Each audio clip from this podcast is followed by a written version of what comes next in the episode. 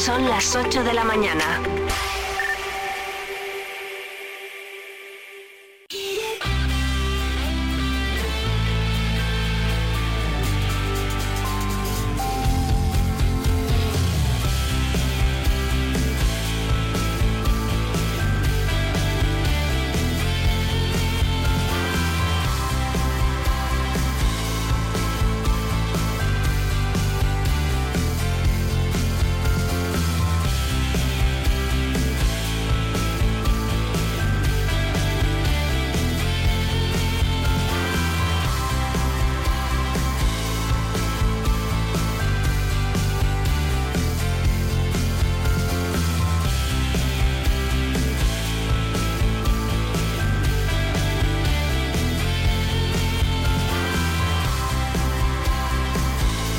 La Consejería de Presidencia destinó en este año 2023 algo más de 72.430.000 euros a municipios de menos de 20.000 habitantes dentro de una línea de actuación que permite a las pequeñas localidades hacer realidad diferentes proyectos de interés público que de otra forma serían inabarcables con los fondos con los que cuentan estos ayuntamientos. Con inversiones de este tipo estamos profundizando aún más en la cohesión territorial y no en la igualdad de oportunidades oportunidades para todos y cada uno de nuestros municipios, según explicó ayer en Palencia el consejero de la presidencia, Luis Miguel González Gago.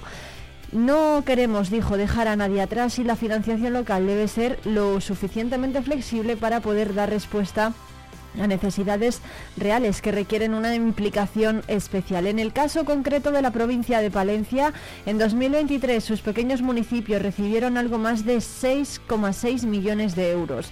De ellos, más de 4 millones y medio correspondieron a las diferentes líneas de financiación local directa, mientras que más de 2 millones llegaron a través de subvenciones concedidas a la Diputación Provincial y a las diferentes mancomunidades. En concreto, el municipio de Mazariegos, a 20 kilómetros de Palencia, donde González Gago hizo balance de este programa, recibió en las tres líneas de ayuda para proyectos y servicios de interés público que tiene consolidados de forma directa anualmente las cantidades de 1.600 euros en la participación en los ingresos propios de la comunidad, 5.700 euros en el Fondo de Cooperación Local General y 5.100 euros en el Fondo de Cohesión, gracias a las cuales, por ejemplo, pudieron acometer recientemente diferentes obras como las de urbanización y pavimentación en una de sus travesías.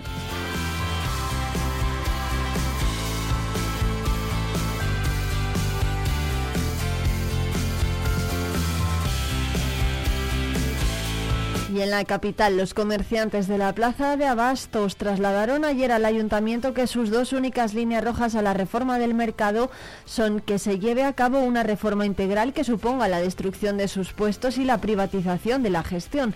Así se lo han hecho Así se lo han trasladado a la concejala de Impulso Económico Judith Castro en una reunión abierta a todos los 32 comerciantes que aún levantan la verja de sus puestos en el mercado de la capital. Una reunión a la que no fueron con las manos vacías ya que la nueva junta directiva presidida por Israel Tapia de Embutidos Luciano entregó a la edil más de 30 propuestas para mejorar este céntrico espacio comercial. La ansiada entrada de la plaza de abastos de la capital en la red de mercados excelentes de Castilla Castilla y León ha reverdecido estos días tras la reciente reunión del consejero de Industria, Comercio y Empleo de la Junta, Mariano Veganzones, y la concejala de Impulso Económico, Judith Castro. Un espaldarazo que puede ser clave para dotar al mercado capitalino de un sello de garantía y calidad para fortalecer su papel en la vida social y en la proyección turística del municipio, pero que exige importantes cambios en este centro neurálgico del comercio de proximidad palentino.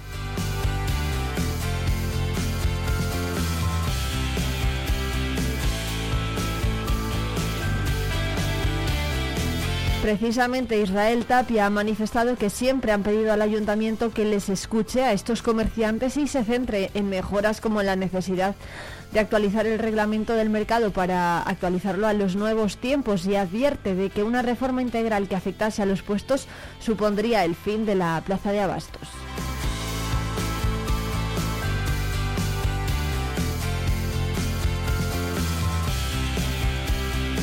Un asunto que pueden leer hoy en la edición de Diario Palentino de este martes 24 de octubre en el que se publican más asuntos, por ejemplo, el relativo a los pasos de peatones que se están acometiendo en la capital. Aunque las obras arrancaron en junio y el plazo de ejecución era de tan solo dos meses, no será hasta mediados de noviembre cuando se materialice de forma completa el proyecto de remodelación de los 25 pasos peatonales en la capital, una actuación que está llevando a cabo la empresa Caps Traffic Com eh, Transportation con una inversión de más de 768.000 euros financiados con cargo a los fondos Next Generation en el marco del Plan de Recuperación, Transformación y Resiliencia. La actuación, en principio de fácil ejecución, porque consiste en elevar la calzada al nivel de las aceras, la utilización de pavimentos especiales para garantizar la accesibilidad y la instalación de un sistema lumínico que mejore la visibilidad, se ha visto retrasada varios meses porque la empresa encargada inicialmente de llevar las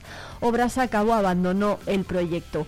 Esta nueva empresa se ha puesto en manos de Erzaco para culminar la obra obra encargada por el ayuntamiento cuanto antes. De hecho, han trabajado durante todo el fin de semana pasado para ir avanzando en la ejecución de los pasos que faltan por adaptar y que ahora son ocho, dos en la avenida de Madrid, dos en la de Castilla y otro par más en la de Cardenal Cisneros. Hay otro más en la avenida Santiago Amón y otro en la calle Colón. Del resto hay muchos en marcha, otros a falta de la señalización vial y la conexión de la iluminación y otros poco y unos pocos como el ubicado en la avenida de Simón Nieto a la altura de la churrería que encara la recta final de su obra civil. El ayuntamiento concedió a la empresa dos meses más para acabar la actuación, pero dadas las lluvias de los últimos días es posible que se tenga que ampliar el plazo de nuevo hasta mediados de noviembre. El resto de pasos están en las avenidas de Cuba, Manuel Rivera, Asturias, Santander, Campos Góticos, Cataluña, Brasilia, Simón Nieto, Reyes Católicos, Santiago Amón, San Telmo y Bacceos. Y también en el Paseo del Otero y las calles Santa Eufemia, Calle Colón, Calle Antonio Machado, Marta Domínguez y Jardines. En un principio se iba a remodelar también el paso de los cuatro cantones, pero como el ayuntamiento ya tiene planes para las calles Don Sancho y La Cestilla, ha preferido modificar otro más en la Avenida de Castilla.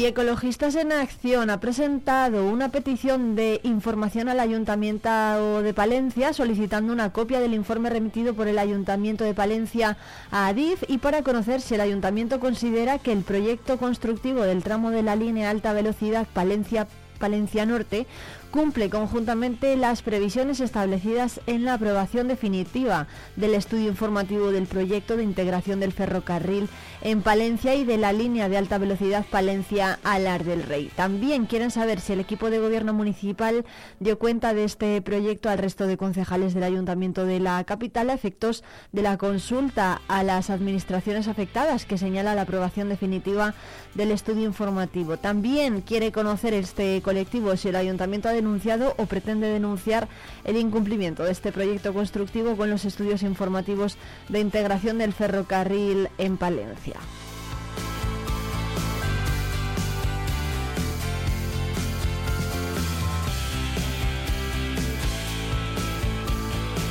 Y el Grupo Municipal Socialista ha lamentado que el Partido Popular en Barruelo de Santullán utilice los plenos, dice, para hablar de Puigdemont y no haga propuestas para mejorar su municipio. Desde el PSOE hacían a los dos ediles populares que hayan presentado una moción para debatir sobre política nacional cuando sus conocimientos sobre el asunto a tratar son más bien limitados, han dicho los socialistas, que se mostraron sorprendidos de la moción que registró el Partido Popular en el Pleno Municipal sobre un asunto que no es de esta competencia dijeron. Desde el PSOE consideran que los barruelanos nos, les han votado para arreglar sus problemas municipales y no para hablar de Pedro Sánchez, de Cataluña, de Feijó o de cuestiones que no correspondan.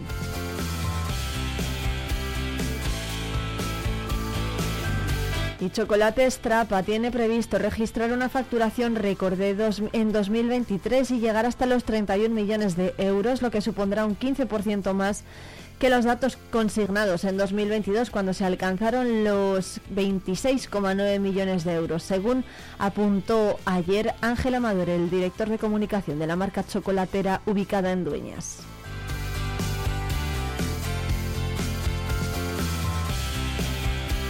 Un ciudadano de nacionalidad extranjera de 31 años fue ha sido detenido ayer por una pareja del destacamento del subsector de tráfico de la Guardia Civil en Palencia como presunto autor de un delito contra la seguridad vial después de que fuera interceptado en la A62 a la altura de Palenzuela cuando conducía un turismo que realizaba la ruta Holanda-Portugal sin haber obtenido nunca el permiso de conducir. Según ha podido saber Diario Palentino y además que eh, una noticia que publica hoy, fuentes del caso, el arrestado no solo tenía problemas para mantener el vehículo en marcha en la calzada, sino que además, según pudieron comprobar los agentes de tráfico, demostró enormes carencias para manejar incluso las marchas. Los hechos ocurrieron el pasado sábado sobre las tres y media de la tarde cuando una patrulla formada por dos agentes de tráfico detectaron a un vehículo marca Citroën C4 que circulaba de manera muy errática por el kilómetro 49 de la A62 en dirección Valladolid. Los agentes le dieron la orden de detención y comprobaron que en el interior del turismo viajaban dos varones. Durante el transcurso de la conversación, los agentes comprobaron que se trataba de dos ciudadanos extranjeros que habían partido desde Holanda y que se dirigían a Portugal. Durante las indagaciones, los agentes supieron que el individuo que viajaba de copiloto, que también fue sancionado por no ir en una posición correcta en el asiento ya que iba con los pies puestos en el salpicadero, había intercambiado la posición del conductor con su compañero al objeto de poder descansar teniendo en cuenta el largo viaje que realizaban. La sorpresa vino cuando los agentes de la Guardia Civil, después de mostrar una enorme pericia de carácter administrativo y su persistencia a que presentara el permiso de conducir, pudieron confirmar que el hombre que conducía en ese momento el coche jamás había obtenido el carné, por lo que fue detenido inmediatamente y ha pasado a disposición judicial en el juzgado de instrucción número 4.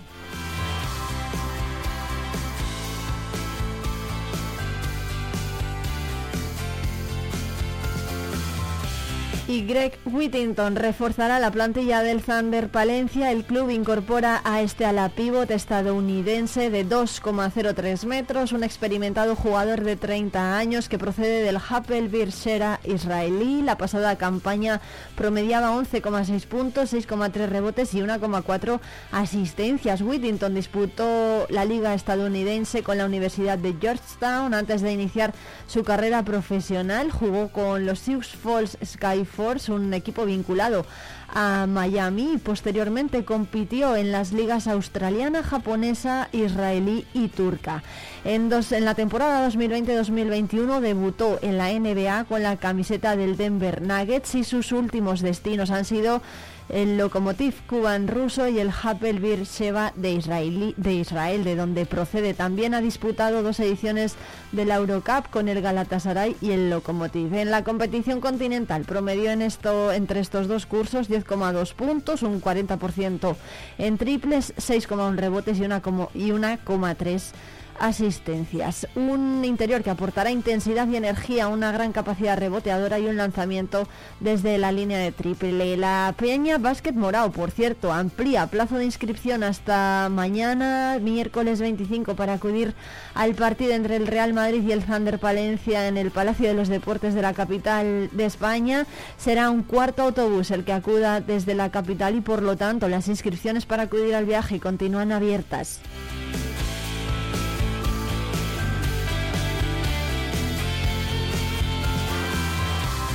Son las 8 y 13 minutos. Saludos de quien les habla, Irene Rodríguez, que les va a acompañar en directo hasta las 12 del mediodía en la 90.1 de la FM Palentina y en la 107.2 si nos escuchas a través de Radio Guardo. Todo en un día en el que las lluvias van a ser predominantes en toda la provincia, también en Palencia Capital, especialmente por la mañana, donde por cierto vamos a tener valores que van a oscilar entre los 5 grados y los 13 de máxima. Y más al norte, en puntos cercanos a Guardo, tendrán 2 grados de mínima y 10 de máxima y lluvias también durante toda la jornada.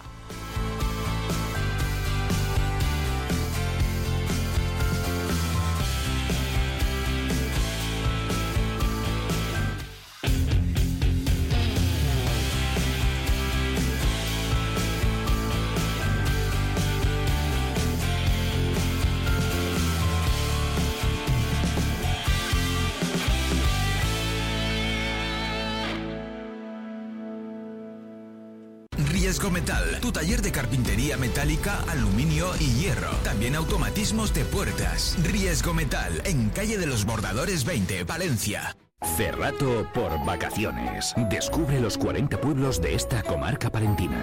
Déjate sorprender por lugares singulares y únicos. Viaja en el tiempo a través de sus barrios de bodegas, algunos con más de 500 excavadas, o visita el mejor centro de enoturismo de España. Conoce sus secretos en el Museo del Cerrato Castellano. Y todo ello aderezado por una oferta enogastronómica de calidad. Cerratopalentino.es. Saborear lo auténtico. Talleres Multimarca Iván te ofrece la tranquilidad de dejar tu vehículo en manos de profesionales. Si buscas un vehículo de ocasión revisado y certificado, visita nuestra exposición.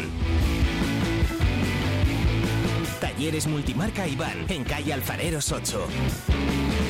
Los agricultores profesionales necesitamos ahorrar tiempo y dinero. Necesitamos semillas de confianza que nos den la tranquilidad de que nuestros cultivos nazcan sanos y fuertes. Necesitamos las semillas más productivas y resistentes que nos den las mejores cosechas. Los agricultores profesionales necesitamos semillas Agropal. Súmate al alto rendimiento. Tú también puedes beneficiarte. Agropal Semillas, únicos en semilla certificada. Volver a estrenar un abrigo de piel totalmente transformado con un nuevo diseño de tendencia es posible con Peletería Prieto. Las manos expertas de nuestro peletero darán vida al abrigo que tienes en el armario. Dale una oportunidad al chaquetón de tu madre o el abrigo que con tanto cariño te dio tu tía. También es posible darle una segunda vida como complemento del hogar. Disfruta del confort de una manta o el encanto de unos cojines. Pide tu presupuesto. Peletería Prieto, en calle Mayor 76. Vive la información con Vive Radio Palencia, con Irene Rodríguez.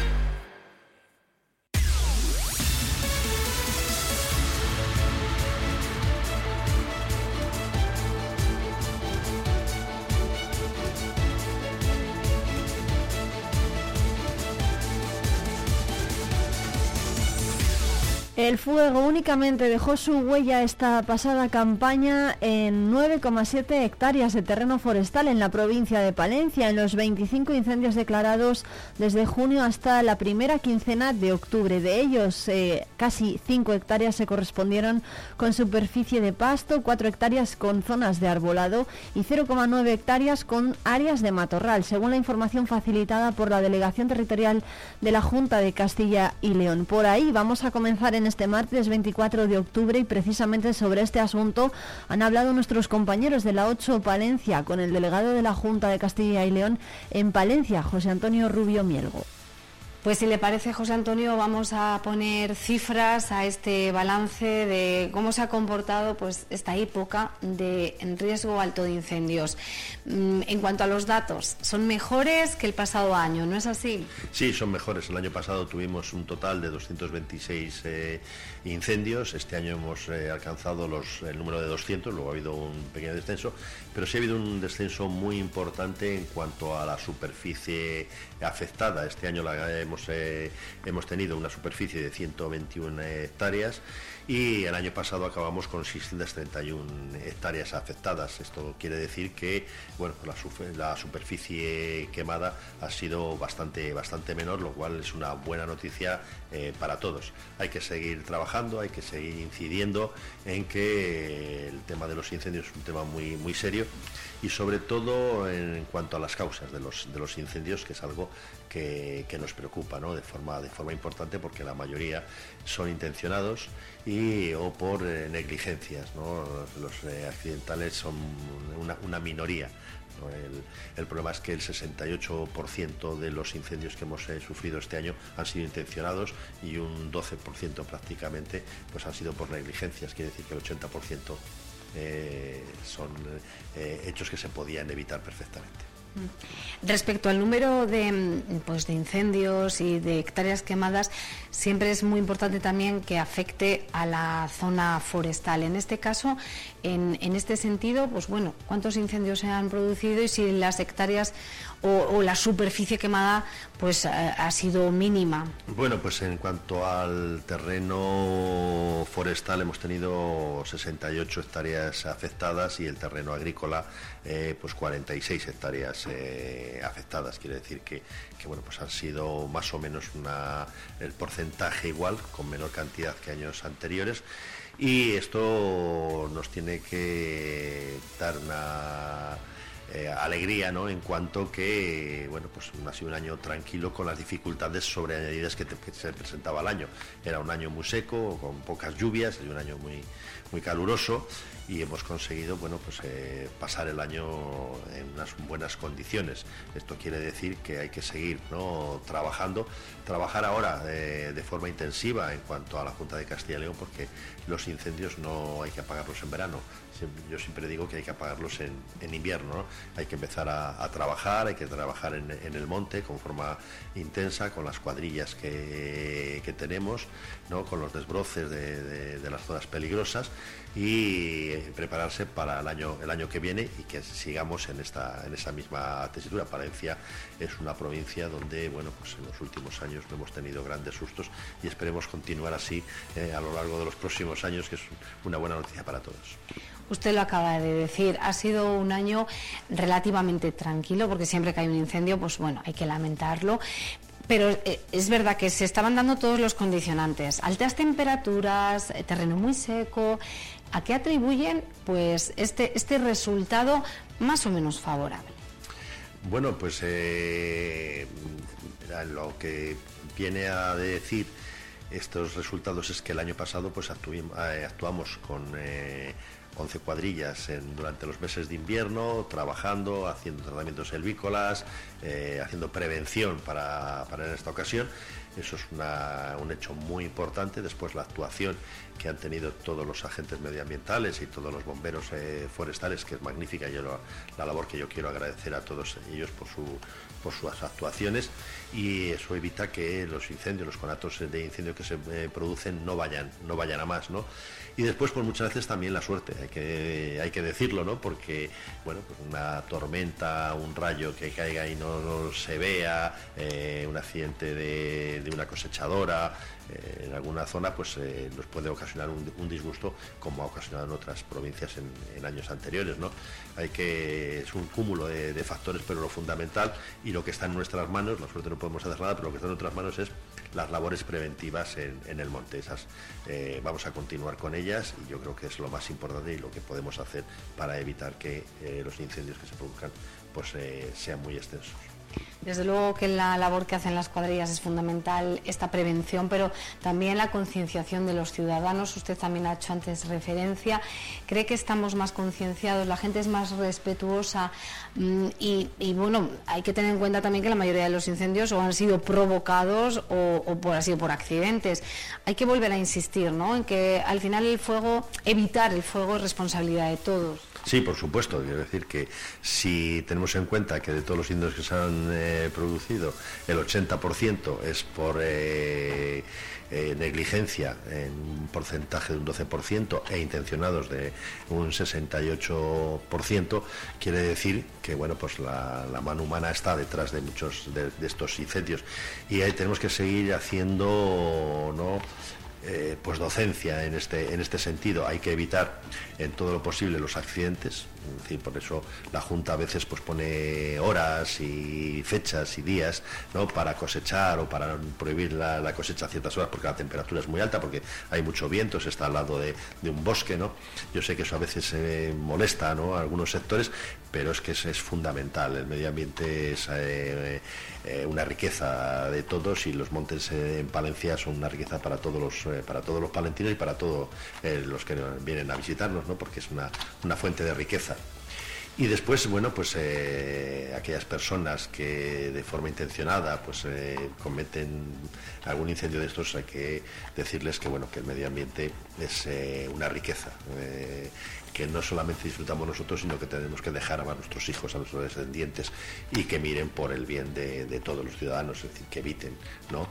Pues eh, encender eh, un rastrojo o que eviten eh, hacer fuego de forma de forma intencionada o, por una barbacoa que por un hecho de esos que parece insignificante pues a veces han, ardido pues cientos de hectáreas de, montes la verdad es que es un es un drama ¿no? cuando se produce un incendio como los que hemos visto en alguna y este año en alguna comunidad autónoma como en Canarias ¿no?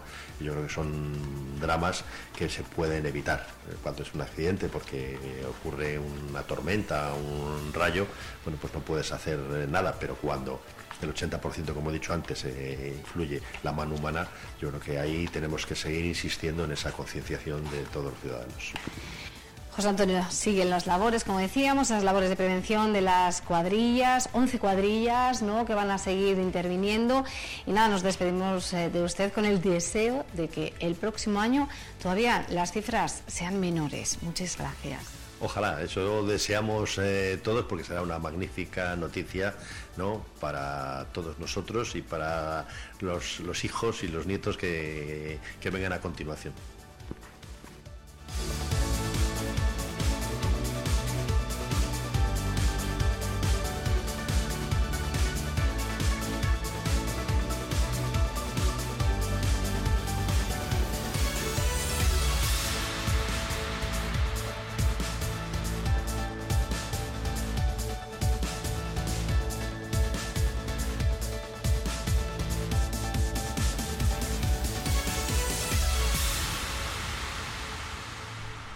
Así llegamos a las 8 y 25 hablando del balance que hacía la Junta de la campaña de incendios, pero tenemos que saludar ya a los tertulianos que nos van a acompañar en esta mañana de martes porque hay otros muchos asuntos ¿eh? por los que les queremos preguntar. Por aquí tenemos ya a Jesús Merino. Jesús, buenos días, ¿qué tal? Buenos días, muy bien, de momento.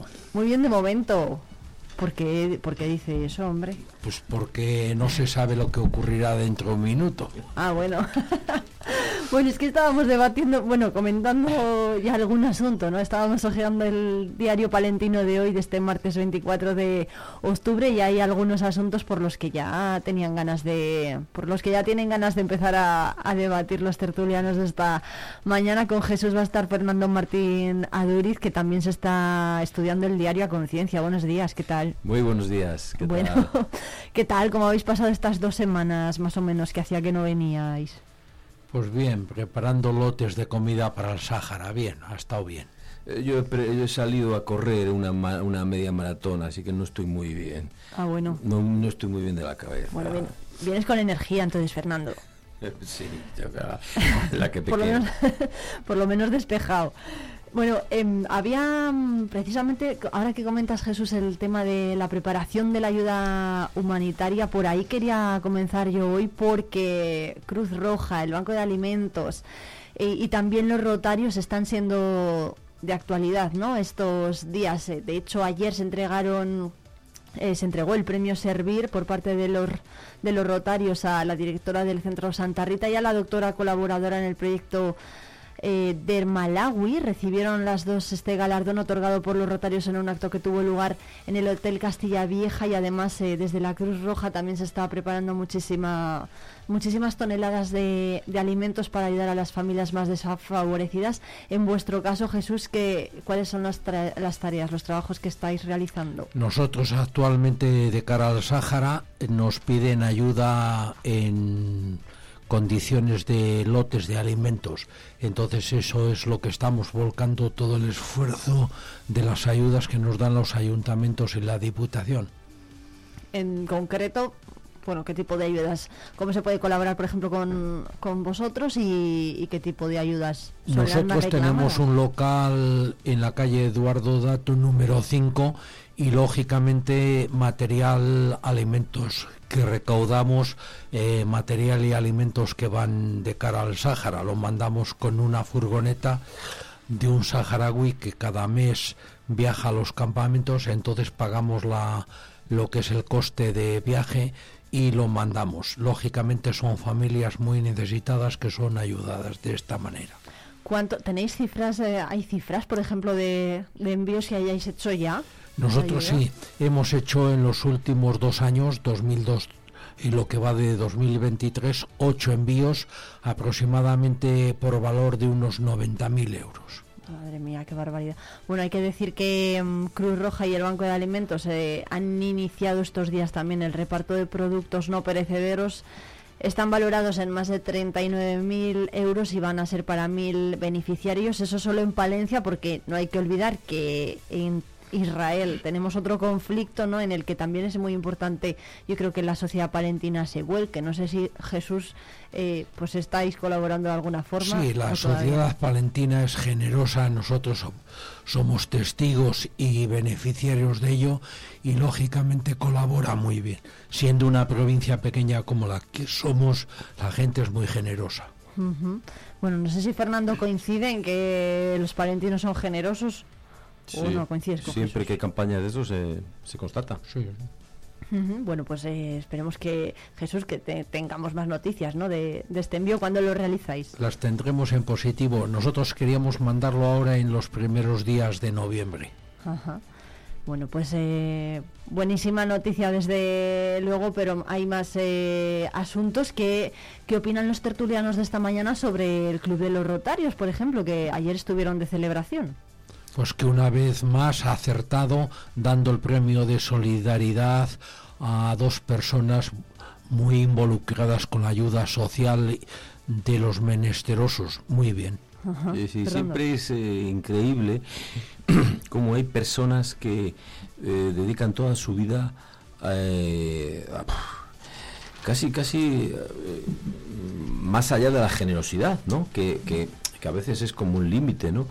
Y se entregan en cuerpo y alma, como se solía decir, y que alguien en algún momento les reconozca eso, bueno, siempre decimos que no hay que buscar el reconocimiento, porque el reconocimiento siempre es una cierta objetelización, o sea que uno se queda es verdad que cuando uno se pasa pidiendo que no me reconocen lo que hago, no me reconocen el esfuerzo que hago, pues, y un día se le reconocen y le suben al estrado y le hacen un homenaje y le dan un premio y le piden unas palabras, no puede, enmudece.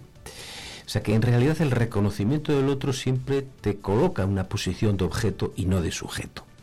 No tienes palabras. Eres un objeto que todos miran. ¿Sabes? O sea que por eso no hay que exigir demasiado el reconocimiento. Cuando sale de una manera espontánea, como es esto, ¿no? Que una institución se fija en unas personas, eh, creo que se llama, es Cristina Bajo, ¿no? Me parece que es una dermatóloga que ha hecho mucho por llevar esto a lugares donde es dificilísimo ¿no? del planeta y, luego Sor, eh, Sor, Sonia, ¿no? que es una, una monja que ha trabajado en el colegio de eh, Santa Rita y que directora, del colegio. directora del colegio de Santa Rita. Bueno, tú Jesús, eh, que has sido director de un colegio, ¿La sí, conozco a Sor Sonia, no a Cristina Abajo.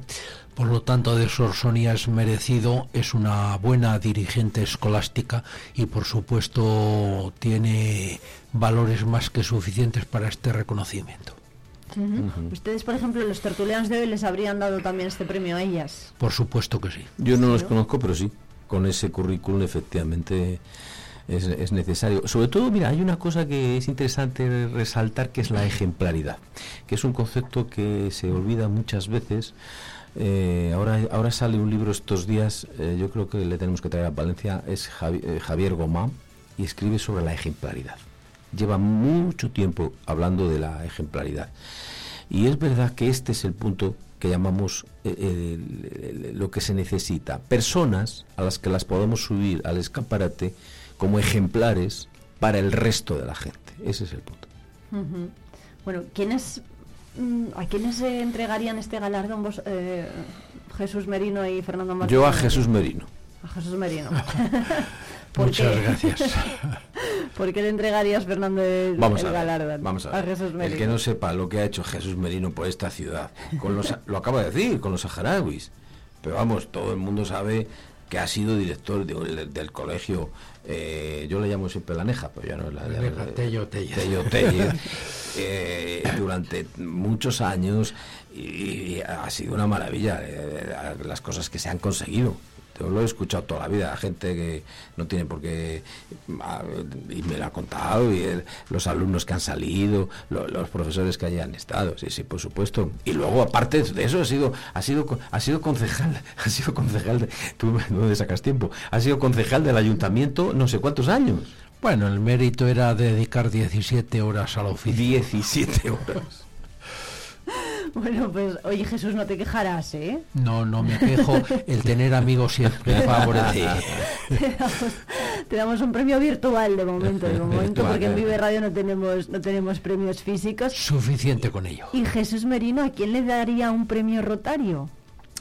Pues premios rotarios yo creo que tienen ellos buen equipo Mm. para saber dilucidar a quién deben de dárselo y no sea yo quien oriente mal. Ujú. Bueno, hay otro asunto solidario que ha sido el Domun, que se ha celebrado también este fin de semana, ¿no? que también es una ocasión para recordar la labor eh, pues de los misioneros que desde Palencia viajan por todo el mundo para favorecer, ¿no? para ayudar a las personas más desfavorecidas. Eh, ¿Conocéis vosotros algún misionero?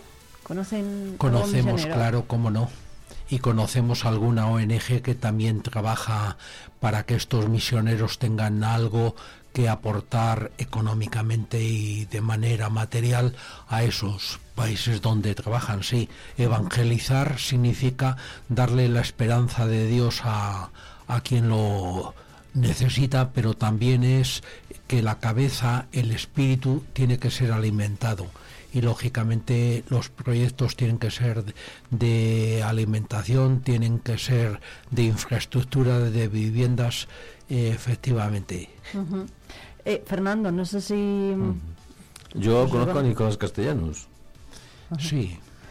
En el, en el caso, por ejemplo, del Sáhara, Jesús, que estás eh, tan vinculado a, a, pues a esta zona ¿no? del, del planeta, ¿qué papel se hace qué papel se hace allí? No sé si hay espacio también para los misioneros o, o bueno, de momento No, allí misioneros no, porque claramente hay una religión que es la maometana, pero sí que podemos colaborar de otra manera que ven al mundo occidental y sobre todo a España, que en su día, según ellos, traicionamos y lógicamente nos podemos redimir ahora con ayudas de tipo institucional y de ONGs que tratamos de paliar las muchas necesidades que tienen algunas derivadas del momento de la descolonización, abandono de España. Bueno, el conflicto de Israel y de Gaza nos tiene a todos, ¿no? Pegados a, a la televisión, a los medios de comunicación, a las redes sociales. La ayuda humanitaria está eh, siendo muy difícil que llegue allí. ¿Cómo pensáis que, que se puede paliar esto? Bueno, ¿qué, qué solución le, le daríais vosotros a, a esta gente, ¿no? A esas dos, más de dos millones de personas que están en esa... Cuando uno estudia la historia de Israel, uno se conmueve con lo que le hicieron en distintos momentos de la historia y sobre todo en la Segunda Guerra Mundial en Alemania. Pero cuando uno ve lo que ahora Israel hace a los pobres palestinos, uno piensa que qué poco aprendieron de lo que pasó. Hay una expresión castellana que llamamos eh, he pasado una noche toledana. Esa expresión viene precisamente de la noche que pasaron los judíos cuando se les expulsa de Toledo, para lo cual Toledo era el no va más. Un lugar de varias culturas que habían hecho una cosa que ahí queda todavía, ¿no?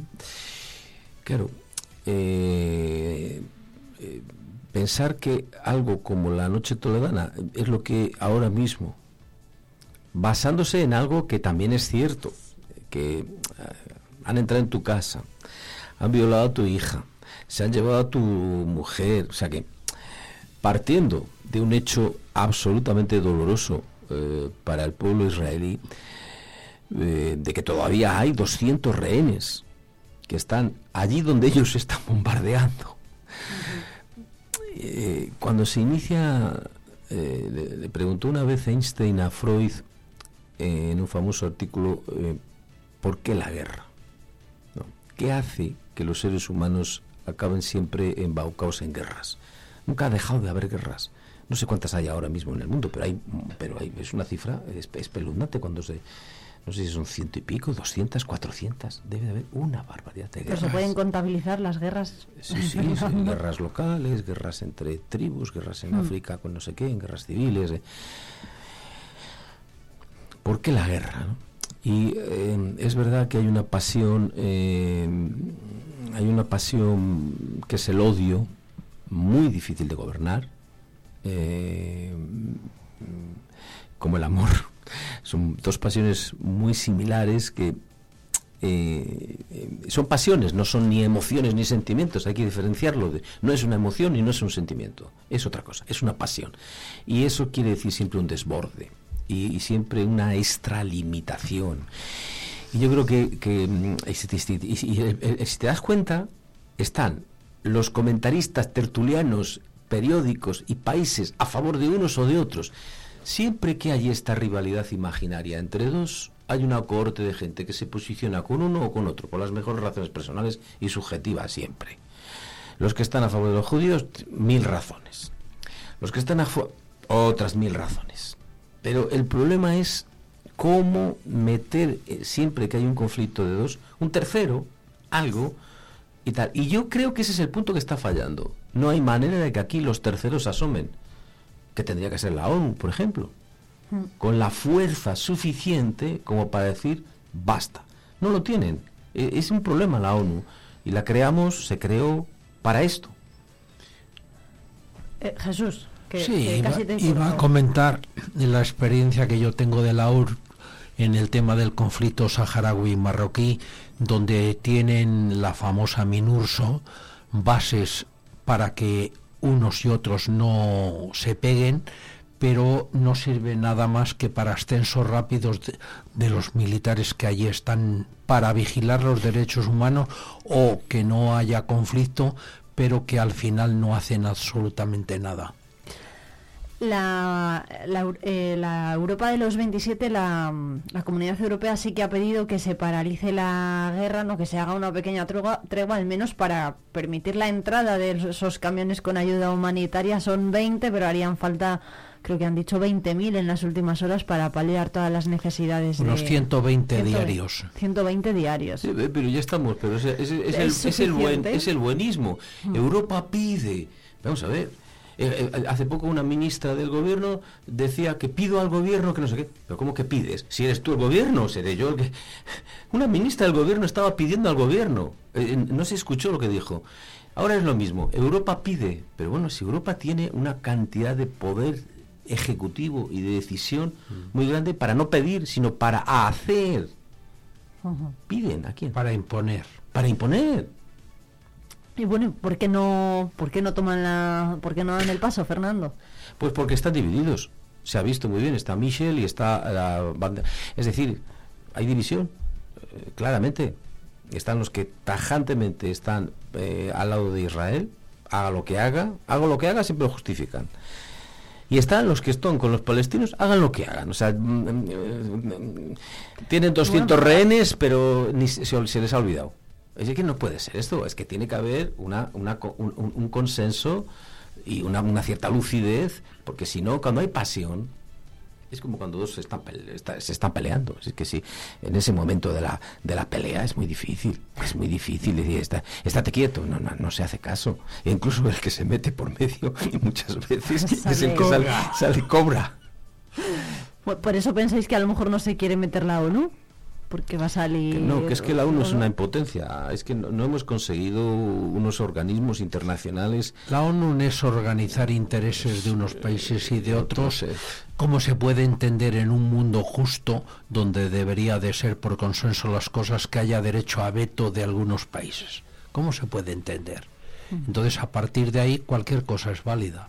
Bueno, veremos a ver, desde luego que que la situación es cada, bueno, cada vez más complicada, ¿no? Y eso que hemos visto en las últimas horas vídeos de la liberación de algunos rehenes por parte de Hamas, de dos personas mayores, ¿no? De dos mujeres mayores que habían sido secuestradas eh, junto con sus maridos y que han sido liberadas por, dice Hamas, eh, razones humanitarias. De Israel murieron 900 personas aproximadamente y ya llevamos más de 5.000 mm. de los palestinos. No terminará la cosa ahí hasta que no haya uno por diez. Y la apertura de, un paso desde Egipto, de Rafah, tanto para que pase la ayuda humanitaria como para que puedan pasar también eh, pues la población, ¿no? La población de Gaza, ¿cómo, cómo lo veis? ¿Por qué Egipto no, Egipto no se quiere mojar ahí o qué pensáis que pasa? Si Egipto abre la frontera, va a tener los dos millones de gazaríes en su territorio. Y lógicamente eso es lo que busca Israel, quitárseles del medio para coger eh, y hacer nuevos kibbutz en la zona de Gaza. es insostenible para Egipto. Eh, como para, para cualquier país, lo estamos viendo en España mismo, eh, al hierro llegan un día, no sé cuántos, es, es una catástrofe humanitaria. Es imposible gestionar eso. Eh, y que en, una posición buenista, y bueno, pues, vale, que vengan todos, y que, eso hay que controlarlo. Los flujos migratorios son muy complicados. Eh, si lo dicen hasta los alcaldes de, de, los pequeños pueblos de Palencia, que cuando llega el verano no son capaces de gestionar los veraneantes que llegan porque las basuras, porque el agua, porque lógicamente no es. Entonces esto es imposible. Si Egipto abre la abre bien su puerta, desde luego Además, es que esa, esa solución de Gaza nunca ha sido una gran solución. Eh, allí hay una pobreza muy grande. Allí no hay no hay posibilidades prácticamente de, de, de, hacer nada. Es, es, es, sobrevivir, viven de la ayuda humanitaria. Subsistencia. Bueno. Vamos a volver a la capital porque también hay, mientras evoluciona este conflicto del que seguro vamos a seguir hablando en los próximos días, aquí en Palencia Capital también hay bueno, colectivos que han demandado últimamente propuestas. Una de ellas es la de los comerciantes de la Plaza de Abastos, que se han reunido con la concejala Judith Castro. Bueno, ¿qué opinan los tertulianos de hoy que se podría hacer en la Plaza de Abastos? Pues que hay que modernizarla porque si no muere de éxito. Eh, está a la mitad cerrada y por lo tanto no podemos caminar. Eh, tienen que darla una nueva visión comercial y tienen que remozarla, tienen que actualizarla. Lógicamente no podemos vender como vendíamos en el siglo XX, estamos en el XXI. Totalmente de acuerdo. Yo tengo un modelo que me gusta mucho, pero no sé, Jesús además, eh, que es el de la Plaza eh, San Miguel en Madrid, mm. la que está justo al lado de la Plaza Mayor. Eso era una plaza de abastos y ahora es un lugar de un éxito descomunal. Yo las veces que voy digo, pero si es que no se cabe, es que te tienes que ir.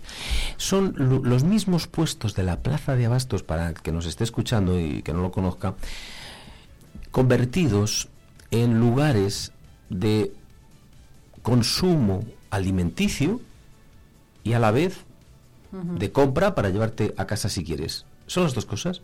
Imaginémonos todos los puestos de la Plaza de Abastos, que uno es una, eh, un sitio donde se vende jamón, en otro es un sitio donde se vende buen pescado, en otro es un sitio donde te puedes tomar un vino y con unos pinchos, no sé qué. Es un sitio que eh, eh, con la climatología de Palencia, un viernes a la noche, podíamos ir a tomarnos unos cuantos vinos porque hubiera cuatro o cinco lugares de vinos, estaría lleno. Es un sitio que tiene calefacción, es un sitio que está cubierto, es un sitio que puede, puede ampliar la oferta gastronómica.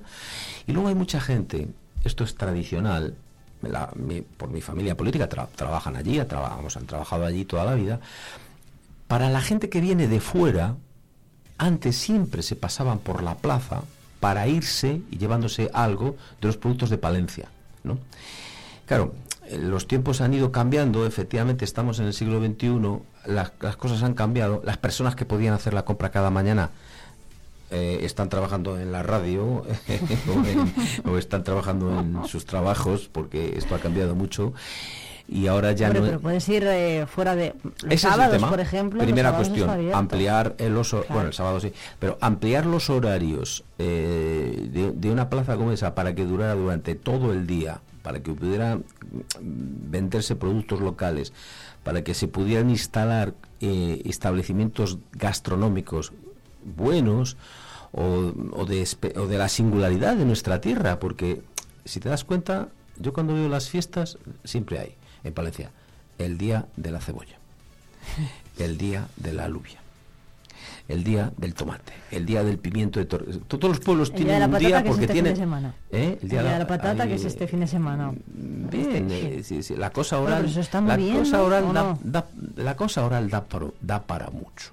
O hablamos mucho o comemos pero el control del oral es difícil y nos gusta lo oral y además nos reúne, es muy primitivo, es lo más arcaico, son las primeras relaciones de un niño con el mundo. Entonces todo el mundo se siente concernido cuando dice, voy al pueblo que hay una comida y, vamos a, vamos a comprar pimientos, ¿qué hacemos este domingo? Vamos a comprar pimientos a Torquemada, imagínate, bueno, pues justifica un viaje porque vengo con unos pimientos muy ricos que voy a repartir, que voy a dar a unos amigos. Y Mucha gente venía, cuando se va, por ejemplo, después de en puente iba a la plaza y compraba muchas cosas pues para, para, para tener en su casa, porque son productos muy buenos los que Mm. tenemos en nuestra provincia. Yo creo que ese sería el gran foco de venta de productos. De para, había que cambiarlo, habría que invertir mucho dinero, ¿no, Jesús? Eh, Pero bueno, ya que- sé, ya- sí, Jesús. Hay que invertir mucho dinero y hay que implicar a los, eh, lógicamente, trabajadores de la plaza. Eh, Lo que está claro es que el referente de Madrid puede ser válido, es un referente a estudiar, pero puede haber otros, como el caso, por ejemplo, de plazas en Barcelona o en San Sebastián, etcétera, que tienen otros repulsivos y no necesariamente solo gastronómicos, sino pueden dar otro tipo. El puestos modernizados. Por ejemplo, una cosa que me llama la atención es que no puedes pagar con la tarjeta. Tienes que llevar dinero contante y sonante. En muchos sitios sí, pero otros no, ¿no? En la plaza no existe. Sí, hay gentes que sí, ya. No, no, no. Hasta ahora no, no ha existido y si es, será muy reciente, porque Sí. hasta ahora no podíamos pagar en la plaza ni el pescado, ni la carne, ni Ah, nada. no. Entonces es, es tremendo. En los tiempos que corren ya de nuevas tecnologías, ahí estamos como en el siglo XVIII. Entonces, eh, eh, lógicamente languidece porque ellos mismos quieren que languidezca. Y sobre todo lo que decías tú antes de trabajar desde las 8 de la mañana hasta las 2 de la tarde es algo impensable. Lógicamente, Han cambiado los horarios. Cuando el 90% de la gente tenemos horarios no necesariamente de jornada de mañana, sino que necesitamos también tener la tarde libre para poder lógicamente provisionar la casa. Claro, pero eso es- a lo mejor se lo dices a los comerciantes, no, oye, ¿por qué no abrís por la tarde? Y te dicen, sí, claro. Por lo que no se Que quejen estoy de, toda la mañana. de que su negocio va a menos y no a más. Igual, por si el proyecto de la Plaza de San Miguel de Madrid es muy ambicioso, yo os voy a dar otro, a ver qué os parece, que es el de Soria, que yo además conozco muy bien porque he estado allí cuatro años viviendo. Es una plaza de abastos que es nueva. Los, bueno, digamos que el lavado de imagen eh, está, está hecho y están prácticamente todos los puestos abiertos. Creo que hay solamente dos que no, que no están ocupados y en la parte de arriba tienen un espacio que se utiliza como salón de según qué actividades, pues actividades lúdicas, eh, municipales, eh, show cookings, ferias de exposiciones de, de diferentes cosas, de mm, indumentaria tradicional, em, de talleres de, pues cuando llega la Navidad de acebo, ¿no? Para que el ayuntamiento lleve allí talleres para amas de casa o niños o jóvenes, entonces se utiliza también para diferentes cosas, no solamente para eh, como un espacio donde hacer la compra, digamos. Y además cerca hay un, bueno, pegando, hay un cine que es de, de gestión municipal. Entonces todo eso está en un mismo edificio al que tú entras por prácticamente la misma puerta y bueno, pues puedes ese- por la mañana, pues eh, evidentemente pues se utiliza para hacer la compra, pero luego por las tardes pues hay otras actividades, ¿no? No sé si podría ir por ahí el camino, desde luego que es un proyecto más, más discreto, ¿no? Más recogido que el de la Plaza de San Miguel y que podría adecuarse más a una ciudad como Palencia. No sé cómo lo veis. Eh, yo tengo siempre en la cabeza que se nos que no queremos no queremos encontrarnos con una verdad que es la verdad demográfica.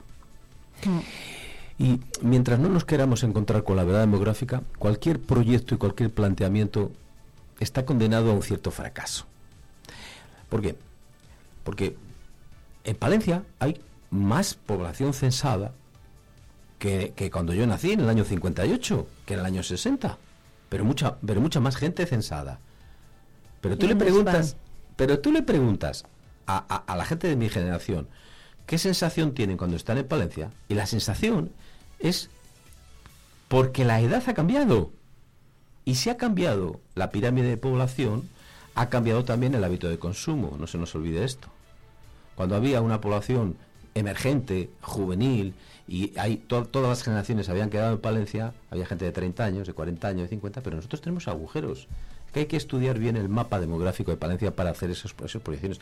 Porque claro, ¿a qué edad se va a consumir? Porque si tenemos una población que el 45% son mayores de 60 años, entonces tenemos que organizar eso. Eso, eso es una verdad que yo, yo no estoy teniendo la solución en la mano, pero digo que veo que las planificaciones no se tiene en cuenta la población para la que estás y la, y la población que se espera, que tampoco queremos saber esto.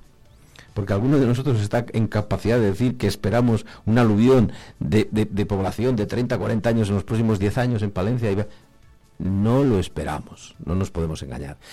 Entonces, bueno, adecuarlo. El ejemplo de Soria a mí me gusta mucho fue durante, es una ciudad que haya recibido un aluvión de población. No, no, pero, pero ¿sabes qué ha pasado en Soria? En Soria ha habido una, una bajada, coges el, el, mapa demográfico durante muchos años, como está ocurriendo en Palencia.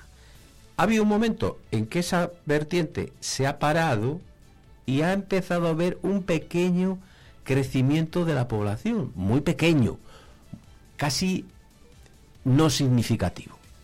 Pero chico, la economía es un estado de ánimo a, nosotros nos dicen que este año hay más gente censada y gente joven en Palencia y te empieza a dar una ilusión. Pero el problema es que no acaba, no acaba de caer la pérdida de población que tenemos, que eso es sangrante fin, no, no soy muy optimista con esto, pero, la, Verdad es, que, pero bueno, tampoco es verdad que, a lo mejor tampoco los datos invitan demasiado al optimismo. No hay otra noticia que publica hoy Diario Palentino, que es que Conferco, la Confederación de Comerciantes, muy al hilo de esto, ¿no? Que estamos hablando, urge un plan que ayude al comercio de proximidad a renovarse sin perder su esencia. Es que la gente no compra en el comercio de cercanía, lo compra todo por internet. Entonces, bueno, ¿qué, qué opina Jesús? Bueno, lógicamente ha sido una moda y yo la padezco en mi propia familia con las hijas, que es verdad que a veces compran más con la tarjeta y con el móvil que yendo a comercios en concreto de Palencia. Claro, cuando algún establecimiento cierra y ellas se lamentan de que no pueden pasar un rato viendo como veían antes, lógicamente hay que recordarlas, si tú compras con la tarjeta, ese comercio cierra, luego no te lamentes, es decir, somos arte y parte de lo que está ocurriendo. Pero lógicamente ha habido una revolución tecnológica que volveremos no tardando a dar valor por interés al pequeño comercio que está cerca de casa. Sí, sí es una tormenta perfecta. ¿eh? No es el comercio tradicional de Palencia, como muchas veces se dice en plan agorero. Palencia se está cerrando, los comercios de Palencia cierran, no sé qué. Mm, vas a cualquier lugar y pasa lo mismo. ¿eh? en, Nueva York se, se cierran al mes no sé cuántas librerías. Y eh, yo he visto en la costa mediterránea española carteles de después de 40 años o 50 trabajando en este pequeño comercio, nos tenemos que despedir de nuestros clientes y demás. Es una tormenta a, los problemas de un comercio tradicional que no puede competir con grandes superficies se ha unido lo que, lo que señala Jesús, que es muy cierto, ¿no? El auge de las compras online. Que es que, claro, es que tú puedes comprar una cosa que te la traen de Holanda y, y te la traen a los dos días y te la traen a tu casa y te la dan más barata que en el comercio de tu casa de abajo. Es que es muy fuerte. Es que el mercado se basa en la ley de la oferta y la demanda. No se olvide. Por cierto, eh, os, les gusta el pan a los tertulianos de, hoy? La Fabiola de Palencia. ¿Cómo no? madre mía. ¿Qué os, parece que, que, las Fabiolas vayan a tener fajín a partir de ahora en lugar de vitola? Como los generales. Sí. Si el buen trigo, si la buena fermentación, si el buen pan, lógicamente puede tener una corbata, pongámosela. El pan, el pan de valenciano viene de Holanda, eh, Fernando. Esto no lo puedes eh, comprar en Holanda por mucho que quieras. Te lo tendrás que llevar, en todo caso. El pan de Palencia tiene una fama verdaderamente bien ganada porque ha habido y hay unos panaderos eh, extraordinarios. tal. Es verdad que todos decimos con aquella palabra que inventaron los, los suizos con nostalgia, ¿no? con ese neologismo que inventaron pero es verdad que con nostalgia el pan que había, decimos, ¿qué pan había antes? ¿no? Parece, decimos, ¿qué nevadas había antes? ¿no? ¿Qué heladas había antes? ¿Y qué pan había antes? ¿no? Exageramos ese había antes porque, bueno, pues ha cambiado, es verdad. Eh, pero se sigue haciendo un pan muy bueno. Y dentro de eso la Fabiola es, es una de las reinas. ¿eh? Oye, mm, nos queda nada, un minuto, pero no nos podemos ir sin preguntarle a Jesús qué le pasa con los semáforos del diario Palentino, porque decía Jesús antes, es que todos los semáforos de hoy son verdes. Pues hombre, en la última temporada me, agrada, me agrada mucho que Diario Palentino sea más propicio a que mucha gente de Palencia o a nivel nacional pueda tener un semáforo verde. Antes veíamos dos, por lo menos, de color rojo, dos de color verde, pero últimamente me agrada mucho ver que son condescendientes y que propician la sonrisa. Bueno, ¿pondría algún semáforo rojo, Jesús? No, no, no, no lo pongas. Está muy bien el verde. Vale, vale. Bueno, pues nuestra enhorabuena también ¿eh? a, los cuatro semáforos verdes de hoy en el diario Palentino, Miguel Ángel Bello, Mercedes Infante, Antonio Guzmán Capel y Greg Wintington, que es el nuevo, lo he dicho bien, ¿no? nuevo fichaje. Whittington, el nuevo fichaje del Thunder Palencia, esperadísimo, por cierto. No hemos hablado de que ganamos un partido, ¿eh? Lo hablamos ayer, lo hablamos ayer. ¿Lo visteis? No, yo no lo vi, pero me alegré mucho, sí, sí. Porque se, se cortaba. Entonces lo, se, ve en televisión, en, varias televisiones, no voy a decir Sí, sí, se ve, se ve. Se, ve, sí. Se ve y bueno, también se puede seguir por la radio, por supuesto. Jesús, que Jesús y Fernando, muchísimas gracias a los dos por venir. Nos vemos pronto. Gracias, Oscar. Muchas gracias. Bueno, y son las nueve en punto.